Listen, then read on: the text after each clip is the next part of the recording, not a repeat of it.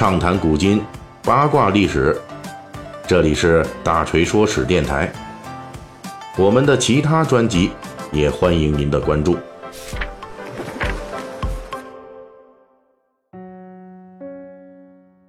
今天是十二月十九号，再过两天，也就是十二月二十二日，我们就要迎来我国传统的二十四节气之一的冬至日。在我国古代上千年的历史长河中，冬至曾经作为重要的节日，跻身于一年中最重要的三大节日之一。它曾经有怎样的辉煌？又是什么原因让它从今天的重大节日序列中消逝？本期大锤说史，我们为您讲述冬至节从繁盛到消亡的故事。从历史文献角度来看，冬至在我国出现的年代非常久远。安阳殷墟出土的甲骨文卜辞就已经显示了，当时的殷商居民已经比较精确地测定了冬至的日期，并且每到这一天都会举行大规模的祭祀活动。对于上古时代的人们来说，冬至这一天是太阳直射南回归线，导致北半球这一天是全年中白天最短、黑夜最长的。同时，过了冬至这一天，就意味着寒冬最冷一段时间的到来。同时，气温也开始缓缓的回升。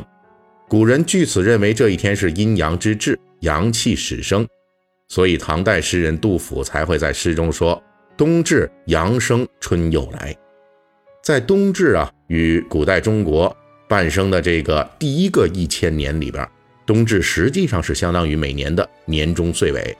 那时候呢，古人经常是拿冬至当做每年的新年来过的，因此冬至也得名叫。亚岁或者小岁。从历史角度来说，冬至是货真价实当过新年节日的。汉武帝开始，西汉王朝正式确定冬至为一年之首。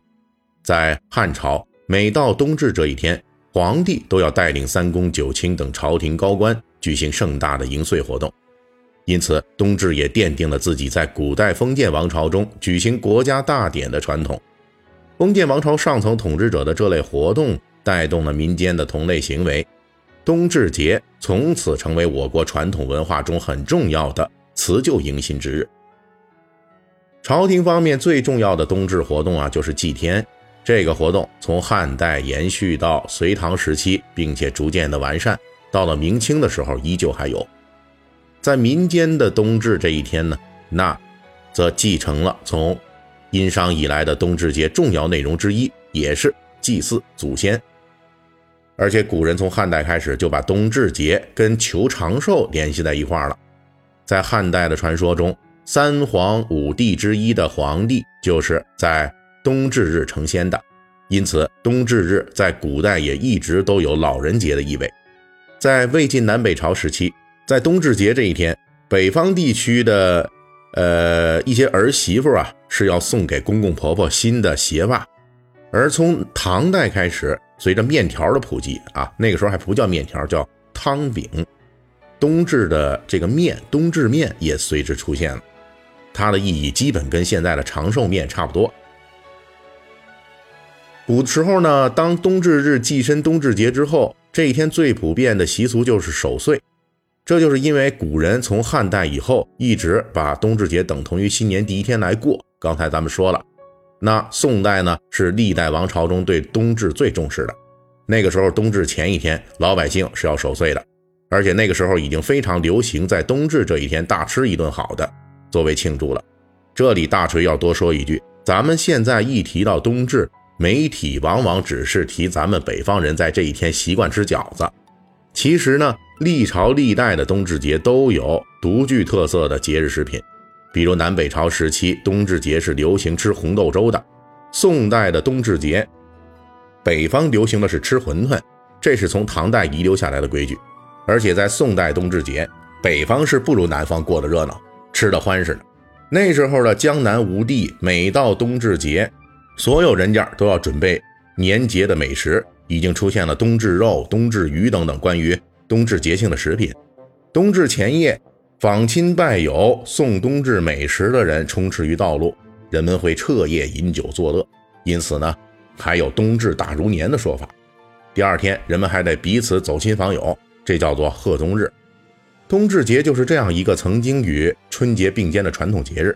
但是在进入明清时期之后，冬至节的号召力就开始逐步减弱了。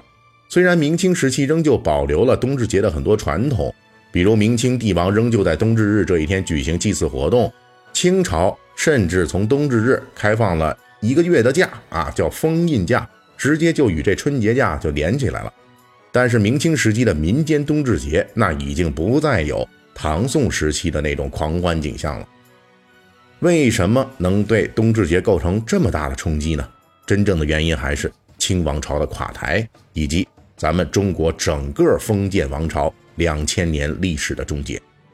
昔日的那些主持冬至日国家祭祀的帝王将相们啊，都消失了，冬至节就随之失去了国家大典的旧制，这对民间冬至节的延续也带来了负面影响。而从民国开始呢，我们就开始全面使用公历了。推广新年元旦，虽然当时民国政府的本意是用公历的一月一日新年元旦来代替咱们传统的春节，但是这个过程遭到了极大的阻力啊！这个传统习俗顽强阻击，最终没成功。但是呢，这个工作虽然说咱们这新年元旦，呃，没有能够成功的代替这个春节，但是却成功的把离新年元旦更近一些的这冬至节给替代了。这是一种意外收获。正是从民国时代开始，新年元旦在辞旧迎新的功能上，很大程度上，它就替代了冬至节。那尽管如今的冬至已经不再有当年这种传统三大节庆之一的隆重了，但是古代冬至的一些习俗啊，还是保留了下来。到了冬至这一天，反正呢，不管是咱们北方的饺子，还是南方的年糕啊，总之人们是要大吃一顿。本质上呢，其实都是表示的人们要在酷寒中顽强保有一丝温暖，并在寒风中坚定地等待春天的这么一种心情，这么一种期盼。从这个角度上来说，其实啊，几千年来中国人对于冬至的情怀，那依然是坚守的。节目最后啊，感谢一下这周给我打赏的人：林间中央林总、林大佬、林土豪啊，这个。好像还给了我点润喉糖，哎呀，真不错。然后流浪猎人五五零、爱玉 G 二、足球小将大空翼以及若若七，谢谢你们。本期大锤就跟您聊到这儿，喜欢听您可以给我打个赏。